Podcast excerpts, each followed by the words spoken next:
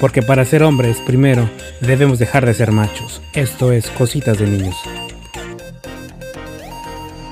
Bienvenidos, bienvenidos todos sean a este capítulo especial y lo llamo capítulo especial porque tuve, pues tuve la oportunidad, la bendición, no sé cómo llamarlo, de reunir a Elías, a Carlos y a Miguel, nuestros eh, panelistas invitados con anterioridad. Y bueno, en algún momento esperamos que Yunuen se nos una, porque pues vamos a hacer un resumen de pues todo lo que discutimos, todo lo que platicamos en esta temporada de Cositas de Niños. Temas pues bastante actuales, temas por demás creo elementales, fundamentales, llenos de, mucha polémica en, algún, en algunos aspectos porque nos han hecho como sociedad tocar hilos de violencia, nos ha hecho, nos ha llevado como sociedad a, puntos donde dices, ¿qué onda? ¿Hacia dónde estamos yendo? ¿Qué estamos haciendo mal? Mucho de esto motivado por el primer tema, que son las masculinidades tóxicas. Pero bueno, antes de comenzar con los temas, por favor, muchachos, quiero escucharlos. ¿Cómo están? Elías, Carlos, Miguel. ¿Qué tal? ¿Qué tal? ¿Cómo están, amigas, amigos? Que bueno, hoy estamos en la final de esta temporada, en la parte final y yo creo que es un motivo de celebración. Agradezco tu invitación y bueno, aquí con los, con los caballeros que de alguna manera van a estar dirimiendo, se va a poner bueno el debate. Yo creo que también es un momento de reflexión, más que nada, y que tu auditorio se quede con esta parte de un aprendizaje significativo a lo largo de todos estos capítulos que has tenido y que hemos compartido juntas y juntos. Entonces, bienvenidas y bienvenidos y esto se va a poner bueno. Carlitos. Hola, chicos, pues antes que nada agradecer de nuevo Vic por invitarme a este proyecto una vez más. Como comentamos hace rato, me tocó el inicio, me tocó el final, toca cerrar esta temporada también. Y un gran proyecto, eh, te conozco hace mucho tiempo y creo que, que todo lo que haces es grande. esperemos que esta charla se ponga interesante y también le ayude a muchos de los escuchas para reflexionar un poco, para, para moverles cualquier cosa que, que, les sirva en esta vida. Miguel. Víctor, ¿qué tal? ¿Cómo estás? Qué gusto saludarte otra vez. Eh, Elías, qué gusto saludarte otra vez. Carlos, ¿cómo estás? Qué gusto conocerte y saludarte otra vez. Eh, pues muchas gracias, Víctor, por congregarnos. Imagínate, hasta me bañé hoy. Dije, hoy hay que bañarnos porque nos toca, el, nos toca el cierre alegórico de este eh, podcast, al cual tú pues invitaste a varios conocedores. Pues muchas gracias, Víctor, por la invitación y empezamos por, por donde quieras y por donde eh, Elías y por donde eh, los demás invitados y Carlos quieran. No, pues creo que, que, hay que hay que comenzar por el principio. Pues comenzamos con el tema de las masculinidades tóxicas, las nuevas masculinidades y el machismo. Elías, rápidamente, señor psicólogo, masculinidades tóxicas. Sí, oye, pues yo creo que una de las cosas que tendríamos que traer a escena justo a este final de temporada es cómo, cómo estos atributos, estos comportamientos de lo que es ser hombre, que de alguna manera la, idea de, años anteriores era buscar a un hombre universal, tener un concepto de que es un hombre universal en, a, a, lo largo de todos los tiempos, pero creo que esto nos lleva a traer, obviamente, a colación la oportunidad de decir, bueno, que el ser hombre o tener un, estereotipo de un hombre universal, pues simplemente no, no va, porque hay un contexto histórico, social, cultural, y que podríamos tardarnos mil horas, pero la idea justamente o al punto que quiero llegar es que hay muchas formas de ser hombre y, creo que cositas de niños en esta temporada pues nos ha nos ha dado pauta para, comportarnos, ¿no? De diversas maneras y, en diversas connotaciones. Entonces, yo creo que, no sé, el planteamiento es cómo vives tú el ser hombre, Víctor, ¿cómo lo vives tú? ¿Qué es ser hombre para ti? ¿Qué es ser hombre para, para también el auditorio? Y que creo que esto de manera profunda nos va, este, como va a ir llevando, ¿no? A nuevas exploraciones, sobre todo que yo creo que a final de cuentas todo esto va a decantar en una idea de la dignidad humana, ¿no? Esta idea de la dignidad humana va a permitir como quitar las categorías, como mover todas estas etiquetas y clasificaciones y vernos como seres humanos y que cada ser humano, cada hombre, bueno, pueda desarrollar su propio estilo o su propia forma de presentarse al mundo, que creo que eso es lo verdaderamente importante. Claro, y como vemos, ¿no? La masculinidad es tóxica finalmente vienen de, este principio hegemónico, ¿no? De, de, como mencionas tú, ¿no? La masculinidad hegemónica que defiende eh, el tema de la agresividad y la invulnerabilidad, ¿no? En que los hombres pues tienen que tener el poder, la palabra y deben estar siempre por encima, encima de las mujeres, ¿no? Cosas como los, los niños no lloran, ¿no? O llorar es de niñas, ¿no? El típico fútbol y ropa azul es cosa de niños. Ni se te ocurra ponerte algo rosado porque ¡pum! Ya eres mariquita, eres niña y demás, ¿no? Sí, el término de mariquita, mariconés, cosas por el estilo que, que, nos han hecho un daño, o sea, nos han hecho daño como personas, como seres humanos a nosotros y nos han destrozado como sociedad, Miguel. Sí, así es, Víctor. Sí, eh, creo que el, acercamiento, el inicio que hizo Elías me pareció eh, muy puntual. Yo, yo los que, lo que les puedo eh, comentar, yo sigo en mi Instagram a muchos chicos trans y em, de unas semanas a la fecha, pues noto mucho debate en el tema de si una mujer con pene no es mujer, ¿no? Entonces, así como de, espérense muchachos, o sea, no podemos, no podemos cargar en meras cuestiones de forma, este, si alguien es tal o cual por lo que tiene, por lo que le cuelga o por lo que le falta. Creo que hay muchas cosas mucho más de fondo, creo que hay, hay cosas mucho más del contexto cultural que es importante remover, replantear, eh, difuminar, no sé, para que, para que podamos reinterpretar tanto las nuevas masculinidades como las nuevas feminidades. Es decir, estamos hablando de una parte de la moneda, las nuevas masculinidades, pero también las chavas creo que tienen mucho que decir sobre las nuevas feminidades o los nuevos feminismos. No sé, no sé cuál de las dos formas sea la más, la más correcta, ¿no? Hace poquitos días con una amiga, precisamente estábamos hablando mucho de esta visión que a mí digo, vas a decir tú, a estas alturas de la vida, pues sí, la neta no lo había yo pensado, esta visión de que muchas parejas heterosexuales se casan, tienen hijos y a los 15, 20 años de casados, cuando los niños ya no dependen tanto de ellos, pareciera que se les acaba el proyecto de vida. Y es cuando vienen todas estas crisis de la crisis de los 40, es decir, si gastaste toda tu juventud creando a un, a un, a un, a un, o a una mocoso o mocosa, pues hay un momento en que dices, bueno, ¿y ahora qué tengo que hacer con mi vida? Entonces, creo que hay muchas cosas que replantear, creo que hay muchas cosas que repensar, creo que hay muchas cosas del lado de los hombres y de las mujeres, pero bueno, más de los hombres porque somos más tóxicos generalmente, de qué queremos, de qué esperamos, de qué ofrecemos, de, de, dónde venimos. No sé, creo que sí es bastante amplio el tema y bastante interesante y que creo que puede armarse algún tipo de, de consenso, algún tipo de trabajo comunitario, de trabajo individual. Obviamente hay que partir de lo individual, que nos puede llevar en algún futuro a cosas, aspectos, a temas mucho más positivos y que ojalá y en un tiempo de algunos años podamos estar hablando ya de avances chidos para todos y para todas, creo yo, Vic. Creo que aquí surge un, un término que es muy común, que lo usamos regularmente. Algunos, bueno, no saben el trasfondo del concepto, eh, otros lo usan pues nada más por ser parte del lenguaje, pero un término muy profundo que es el machismo. Carlos, ¿qué podemos hablar del machismo? ¿Qué, ¿En qué nos afecta? ¿Qué es el machismo? creo que, que, el concepto de machismo está un poco relacionado con lo que es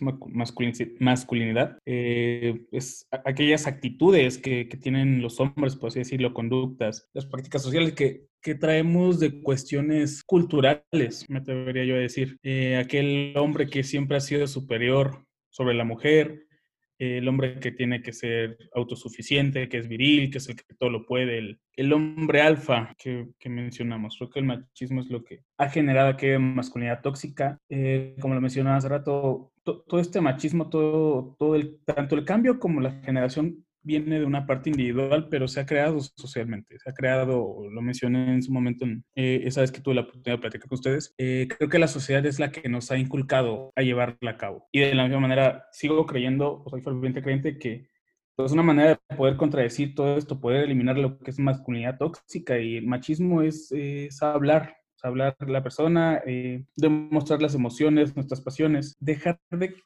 hacer de lado todo aquello que la sociedad nos, nos inculca y vernos como individuos para poder salir adelante. Se me viene a la mente, y no sé si lo tocamos en ese momento, el comercial que hubo de Gillette, creo que fue el año pasado, hace dos años, hablando de la masculinidad. Fue criticado, obviamente tiene cosas buenas y positivas, pero creo que en algún momento leí un artículo que decía que lo que buscaba el, el, comercial era que nos redefiniéramos como hombres específicamente, pero creo que es necesario redefinirse como, como personas. O sea, ver hacia dónde voy y, tenerles y buscar las herramientas que necesito para, para llegar a ese objetivo. Y es que vemos día a día, pero cómo es que este machismo lo tenemos concentrado, o sea, es como si lo trajéramos arrastrando en el ADN y no pudiéramos acabar con él, ¿no? A muchos, eh, por ejemplo, yo en algún momento bueno, de hecho desde, desde siempre, al ser, pues al haber, al haber sido criado en un hogar lleno de mujeres, pues sí he querido como eh, luchar contra este machismo, ¿no? Contra esta concepción de que yo soy superior a las mujeres, de que yo puedo más que ellas y demás. Pero sí, o sea, quieras que no, la sociedad, o sea, el entorno en el que, en el que tú te mueves, en algún momento, pues sí, te, te, lo, te lo va como, eh, te, te, lo va como tatuando, ¿no? Y tú tratas como de estarte borrando eso y sales a la calle y aún así sigues, sigues, sigues. Y es una guerra constante, ¿no? Y de hecho, de ahí viene el origen de Cositas de Niños, de esta guerra constante de tener un concepto nuevo de, de mi ser como, de mi ser hombre, pues, como querer cambiar, quitarme esos tatuajes de no tienes que ser así, es azul, es así, es asado y demás. Y quienes me conocen, pues saben que, que me encanta romper el molde, ¿no? Siempre me encanta romper el molde creo que como hombre lo he roto. Personalmente siempre me han cuestionado en todos los aspectos. Realmente me vale, pero es una guerra que yo he estado dispuesto a enfrentar y es un costo que yo he estado dispuesto a pagar. Pero lamentablemente muchos hombres pues no están dispuestos ni a pagar el alto costo de esto ni a cambiar. ¿Por qué? Porque son señalados, ¿no? Están, están constantemente señalados de no. Es que sí, no cumples con este parámetro, entonces, ¡pum! Pero en concreto, como hombres y como entes o como personajes que no queremos replicar el machismo, tenemos una guerra constante. ¿Ustedes qué opinan? Totalmente, totalmente. Yo creo que uno de los enemigos principal, principales, y creo que la palabra es el patriarcado, ¿no? El famoso patriarcado, este patriarcado que contextualizando hace que haya machismos y haya muchas ventajas, ¿no? A nivel de privilegios físicos, económicos, políticos de los hombres en referencia a las mujeres y que creo que esto debería, y lo pienso, debería de estarse cambiando y las mujeres así como lo están haciendo ahora, ocupar más escenarios y todavía les falta más por ocupar y que creo que va a ser una reeducación a lo largo pues, de, mucho tiempo, de mucho tiempo en México, sobre todo porque aquí, y lo veo, eh, hago paréntesis mucho en, en esta época de la pandemia, he visto cuánta ignorancia contextualizada en la pobreza, cuánta falta de contacto, ¿no? Con, con, la vida interior del mexicano que hace que siempre nos fijemos por, por, las cuestiones de fuera, por lo, por lo social, por las eh, estructuras, ¿no? Lo, lo, externo, no sé cómo llamarle, que de alguna manera matiza, problematiza la vida del propio mexicano. Y entonces rara vez, rara vez, este, hacemos como una inversión, ¿no? En este paseo interno, en esta revisión interna de lo que somos. Y, yo celebro y, por ejemplo, te veo a ti, Víctor, de repente como, como un, modelo, ¿no? De repente veo que ya estás este, en, en, en, no sé cómo llamarle, en cambio de casa, este, y luego estás subiendo a tus redes sociales este, a una persona ahí libre, con mucha poca ropa algunos días, otros días estás con pensamientos políticos, otros días estás como muy ensimismado, contactando las emociones, y eso atrapa, atrapa en el sentido de que pues, las personas que, que, que, te siguen, que de alguna manera están visualizando y percatándose de tu ser y qué hacer, pues bueno, les das una opción de una nueva masculinidad y que esto va a luchar propiamente contra el machismo, contra la propia manera, ¿no? De, de, de, buscar una alternativa a esta represión, a, esta parte de, condicionamiento social. Y yo creo que cuando hacemos estos espacios como cositas de niños y lo, también lo trasladamos a nuestra vida de lo cotidiano, pues engrandecemos mucho a nuestro crecimiento, ¿no? Y yo creo que el auditorio por eso se queda mucho en la reflexión, muy atrapado en estos contenidos, porque invita a que estos temas que son como primordialmente para el análisis, para el cambio, creo que los vamos asumiendo, ¿no? De, de manera, de manera constante y, y, sobre todo que de una manera natural, que es lo que debería de ser, ¿no? Entonces, yo creo que sí, nos falta mucho, mucho por hacer, pero pues ahí vamos, ahí vamos todos. Yo les voy a ser honestos, yo no soy un gran consumidor de podcast, o sea, la verdad es que no, pero yo no ubico como en, en, en mi de por sí reducido, reducido radar de podcast, yo no ubico eh, plataformas que hablen de este tipo de temas de manera específica. Entonces, pues ya con esto que nos, que nos dices, Víctor, pues bueno, creo que es bastante sintomático de cómo eh, generacionalmente eh, hay, hay déficits de información y hay pues vacíos que, que no sabe la gente cómo acercarse y cómo, y cómo informarse. Creo que vivimos en, en, una época muy buena, ya que tenemos acceso a miles de cosas de una manera muy rápida. Eh, a nivel personal, yo también no soy muy asiduo a, a podcast, sigo uno que otro, y normalmente cuando lo sigo es precisamente para adquirir conocimiento, para saber qué, qué está pasando alrededor, ¿sabes? Este, creo que, que este tipo de, de, herramientas nos sirven mucho para estar como en la misma sintonía de todas las personas, porque al fin y al cabo cuando escucho un podcast siento que la otra persona no la siento ni superior ni inferior a mí, ¿Y por qué digo esto? Creo que también vivimos en un, en un, tiempo en el que las fibras son muy sensibles. Entonces es importante conocer, es importante ver las opiniones de los demás para no dañar o, para, o a nivel personal por lo menos para, para no, para ser sensibles a lo que está pasando a nuestro alrededor. Y temas tan delicados como los que tocas aquí en, eh, en tu programa eh, son, son de vital importancia también para poder pues mejorar como personas, creo, creo yo. Y cuestiones como el machismo que, que generan demasiada polémica, porque al fin y al cabo afectan tanto a las mujeres, principalmente afectan pues, a los hombres y afectan, bueno, a una infinidad de personas. Y si hemos visto estadísticas o si han visto estadísticas de, de problemas de agresión o cuestiones de machismo ahorita durante la cuarentena, por lo menos aquí en Puebla, creo que han aumentado demasiado. Y eso también es algo preocupante. Y eh, sí me gustaría, e, esto se los iba a compartir desde el primer episodio, pero decidí dejarlo hasta el final. Este, voy a abrir un poco mi corazón. ha surtido efecto el podcast. Ya estás abriendo tu corazón. eh, sí, sí, sí, sí, tengo corazón. Eh, sí, no, no, es, una, es una anécdota, pero sí es una, creo que fue lo que más me motivó a que saliera Cositas de Niños. Y esto me pasó cuando andaba yo saliendo con una chava, esta chava era rusa, eh, los rusos son bastante, bastante machistas, muy tradicionales y demás. Y recuerdo que esa vez salí con esta chica, salimos justamente a los portales de Cholula y me acuerdo que íbamos caminando y pasamos por un restaurantillo, estaban tocando jazz, pero ella me había dicho antes que quería un helado. Entonces le, le, dije, uy, estaría padrísimo estar aquí. Me dice, pues vamos a quedarnos aquí. Le dije, no, mira, ¿qué te parece si vamos por tu helado? Está en la esquina y nos venimos a sentar. Y se voltea, se me queda viendo y sale, Víctor, be a man, stay here. Le dije, a ver, o sea. ¿Y tú qué?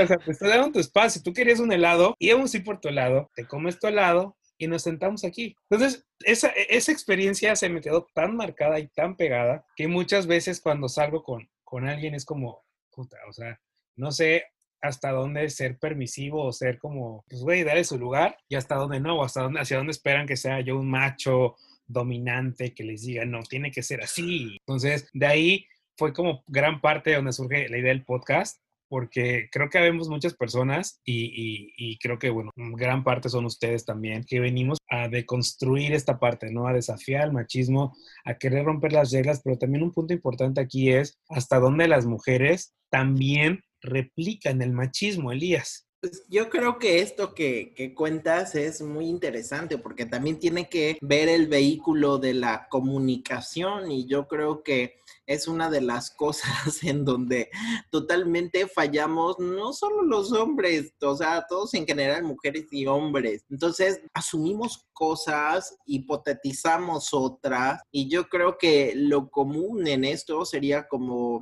preguntar, digo, si hay como cuestiones, volviendo al ejemplo un poco de las declaraciones, oye, el helado, ¿qué te gustaría esto? ¿No? y digo, tu propuesta fue maravillosa de vamos a la esquina y nos detenemos, pero pues también el otro, ya siempre el otro, la otra persona, va a ser un terreno súper pantanoso donde vamos a caminar. Nada, nada, nada, nada va a ser seguro. Y creo que ello nos lleva a, a establecer siempre puentes, siempre vínculos, siempre alternativas al momento de comunicar. Y a veces también habría que preguntarnos cuál es la imagen o cuál es el mensaje que damos al otro, porque muchas veces el otro espera también que asumamos un rol, un estereotipo, ¿no? Y a lo mejor y nosotros estamos movidos por otra cosa o estamos en, en, otro canal de comunicación y en otro orden de ideas. Y creo que esto sería muy, muy importante, pues así como las emociones, la comunicación también se entrena, ¿no? Y que creo que podemos entrenarlo cada vez mejor a través de una escucha atenta, una habla activa y que esto vaya generando, pues, que, que haya una cultura, ¿no? Sobre este, llevar un diálogo con el otro, llámese hombre, mujer, sería muy, muy, muy interesante que, que connotemos, ¿no? Que todas las vías, a lo mejor de violencia, todas las vías de entender lo tóxico de las masculinidades, toda la vía de entender que hay faltas a los derechos humanos, eh, vienen de esta, de esta parte de comunicación y de, sobre todo, también la ignorancia de, de, no saber muchas cosas y que por ahí, como, como he escuchado, ¿no? Que los discursos no son inocentes, los discursos totalmente, bueno, tienen un sentido y pues se pronuncian por algo, o sea, hay una intención, hay, hay, hay una meta para llegar, ¿no? Eh, y creo que la única forma que podemos establecer es estar comunicando, entrenando, cada vez regulando, ¿no? Y no hablo de regular en el aspecto de control de la rigidez, sino en el aspecto de, oye, bueno, creo que esto sería una buena propuesta, esto le puedo decir, esto es asertivo y bueno, intentarlo. Yo sé que suena difícil y, allá a lo mejor en Taiwán me dirán, pues, aquí, ¿cómo se aplica eso? O, o a lo mejor en Irlanda, pero yo creo que la mayor parte de los malestares, el manejo del yo, este, siempre va a estar ligado a la comunicación, ¿no? Y, generalmente los malestares de, del yo se tienen que resolver, ¿no? De una manera en que el otro genere un vínculo en donde tú te puedas conectar, entender, ser empático. Y creo que va por allá, ¿no? Si yo lo pudiera resumir, es como en empatía con el otro. Esa sería como la frase. Pero partiendo el ejemplo, Miguel, no, no ser machista, no replicar esta, domin pues esta dominancia, esta, este dominio, pues, de yo tengo el poder y la última palabra, ¿me hace menos hombre? No, no, claro que no. eh, no, imagínate, no, imagínate. Fíjate que quiero, quiero retomar lo que, lo que comentó Carlos hace ratito del anuncio de Gillette. Sí, sí me acuerdo. Yo vi ese anuncio a mí, a mí no me pareció malo, a mí, yo con mi visión machista, no, no me pareció malo, pero de repente en, en un, en un 2x3 se lo acabaron, se lo acabaron, yo así de, pues no me pareció, digo, Sí, evidentemente, ya si nos ponemos como a analizarlo más, pues si te das cuenta que tal vez hay unos planteamientos que en el fondo siguen siendo machistas, pero en un 2x3 se lo acabaron y yo hubo un momento en que dije, bueno, no sé, a lo mejor es como, estoy siendo como demasiado benévolo. Dije, bueno, pues no es para tanto, ¿no? O sea, es un anuncio, sí, eh, no sé cuántos millones de reproducciones tuvo, no sé cuántos lo vieron, ahí sí no, no, no, ahí sí les fallo con el dato, chicos, pero es cuando te das cuenta, ah, ya voy a empezar yo a intensiar, ni modo muchachos, no, es, es, cuando, te, es cuando te das cuenta de cómo, cómo también tenemos malentendidos o malentendidas todo este tipo de, todo este tipo de, de, de conceptos. Pensamos que machismo nada más es el, el, tema de ser, de ser muy varonil, el tema de ser este, pues muy, muy rudo, muy violento, el tema de, pues no, no me voy. Ayer estaba leyendo una nota de reforma, hay que tomarlo entre, hay que tomarlo con mucho cuidado, que supuestamente muchos hombres no se ponen cubrebocas porque pues, sienten que les están vulnerando su virilidad, lo cual yo digo, pues el cubrebocas lo traen en la boca, no lo traen en la entrepierna, en la entrepierna, pero bueno, eh, y, y, y, la otra parte también, que se ha entendido o se ha malentendido de lo que es ser eh, femenino o femenina, ¿no? Entonces, cuando partimos de que estamos entendiendo mal, y aquí sí el mundo se va a acabar, cuando partimos de que estamos entendiendo mal, los, no me gusta este concepto, pero bueno, para ir como haciéndolo un poquito más eh, entendible, eh, los roles de género es cuando dices, pues es que el pedo viene desde desde los orígenes de la humanidad, bueno, no sé si de la humanidad, pero te das cuenta que, que de origen hay una mala, un mal entendimiento no estamos, bueno, no, no tan solo de que no estamos leyendo las instrucciones, no hemos leído las instrucciones que, trae, que traen el, el ser hombre y el, y el, ser mujer, e incluso no sé si deba de traer instrucciones ser hombre o ser mujer. Parece que sí. Así de. Parece que sí. Ya, ya me, me desdigo, ¿no? no, parece que la sociedad sí tiene instrucciones, ¿no? Sí tiene instrucciones de, ah, naces con pilín, tienes que usar azul, usar esto, portarte así, contestar así, tal, tal, tal, tal. Naces con vagina, ah, entonces es rosado, es esto, es esto, es esto, esto. Y esto va a ser tu plan de vida. No hay más. Lo rompes, puta, ya eres una dejada, sí. eres una machorra, eres lo peor. Entonces, Exacto partimos de lo mismo, o sea, el patriarcado que nos mencionaba Elías, ¿no? El tema del patriarcado, el tema de la dominancia, el tema del hombre. Y sí, desde los orígenes, el hombre salía a cazar, el hombre marcaba la sociedad, el hombre dominaba en la sociedad. La mujer que hacía se quedaba en casa, paría, educaba a los niños, daba de comer y demás. No hay más. Y así, así ha sido y así tiene que ser. Y no se puede romper ese modelo. ¿Por qué? Porque entonces ya se regó el tepache. Pues sí, y, y, en el momento en que uno empieza a explorar estos temas y en el momento en que empezamos, eh, yo, yo se, los, se los comenté chicos en el, el, programa que estuve con ustedes, con Elías y contigo, Víctor, eh, yo este tipo de temas tuve que ponerme al tanto de un par de años para acá, porque un momento en que dije, a ver, no estoy entendiendo, tengo que empezar a informarme porque cuando menos me dé cuenta voy a parecer un boomer más queriendo eh, opinar de lo que no sé. Entonces, ha surgido tanta información y de manera tan, tan repentina que esto mismo, si no, si no te pones al corriente, no, no estás en, te quedas sin entender la película. Y yo creo que está muy cabrón eso, que sigas queriendo, eh, lo platicaba con una amiga, querer ver el 2020 con unos anteojos de la década del 70 o del 60 o del 50, no te da, o sea, no te da y te vas a quedar ahí. No, y, lo, y bueno, y eso, y esto lo, lo, lo, estamos viendo en muchas de las cosas que estamos platicando y que vamos a platicar, y, es, y esto me lleva a entrar al tema de las nuevas masculinidades que les comentaba que he estado platicando con diferentes personas y como dices tú, no puedes ver el 2020 con lentes del 1970 y estas personas me decían, pero qué coño son las nuevas masculinidades, ¿no? Y es como, pues, voy a ver, o sea, las nuevas masculinidades simple y llanamente consiste en una forma de replantear la idea de masculinidad y desaparecer los roles de género que te quisieron ensartar por el trasero toda la vida y que han estado perpetuados por los siglos de los siglos. Amén. O sea, las nuevas masculinidades, como lo hemos estado platicando de manera muy ligera a lo largo de, de esta media hora hasta ahorita, básicamente es eso, replantear cómo es ser hombre, ¿no? eh, se busca, por ejemplo, estas nuevas comunidades buscan que cada hombre se exprese su género como quiera, o sea, como a ti te guste, o sea, no tienes por qué usar azul, no tienes por qué usar rosado en un ejemplo muy llano. Eh, también aceptar que los hombres somos víctimas del machismo, que era lo que con lo que estuvimos abriendo, ¿no? Que el machismo nos hace cumplir un estereotipo y si no cumples con ese estereotipo, ¡pum!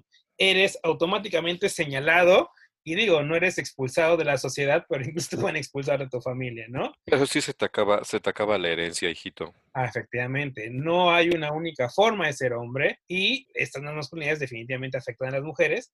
¿Por qué? Porque eh, se cambian estereotipos negativos de género. Teóricamente tendría que ser muy positivo con las mujeres. ¿Por qué? Porque estamos acabando con el machismo, tratando de ser unas versiones distintas de lo que marca la historia, pues, y eso de cierta forma beneficia a las mujeres porque teóricamente acabaríamos con la violencia. ¿Por qué? Pues porque el machismo nos está marcando esta idea de superioridad sobre las mujeres y se supone que en estas nuevas masculinidades la idea es eso, ¿no? Replantearnos la idea de ser hombres, ¿no? Por ejemplo, eh, yo les ponía mi caso y es porque quiera yo que se hable de mí en este capítulo, sino pues porque creo que siempre funciona más ejemplificar las, los temas para que la gente comprenda, ¿no? En mi caso, por ejemplo, siempre, y hace poco ponía yo un post este, al respecto, cómo yo me he visto. Ustedes me conocen y pues yo rompo con, con, el, con el, el estereotipo, ¿no? De tú, hombre, debes vestirte así.